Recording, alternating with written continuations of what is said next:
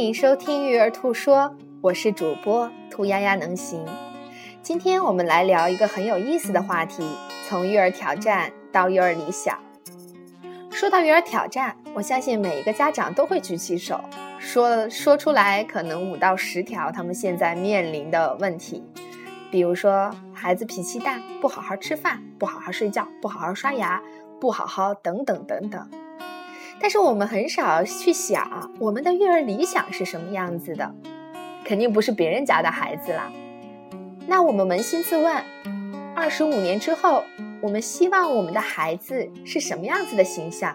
我们闭上眼睛，他是阳光的、帅气的男孩，还是美丽的、善良的女孩？那当我们心中怀揣着育儿理想的时候，我们再回过来看我们的育儿挑战。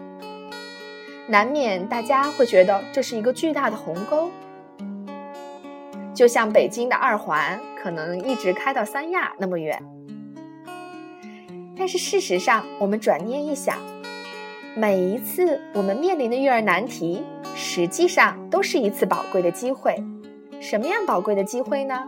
是我们把我们的孩子培养成理想中的孩子的这个机会。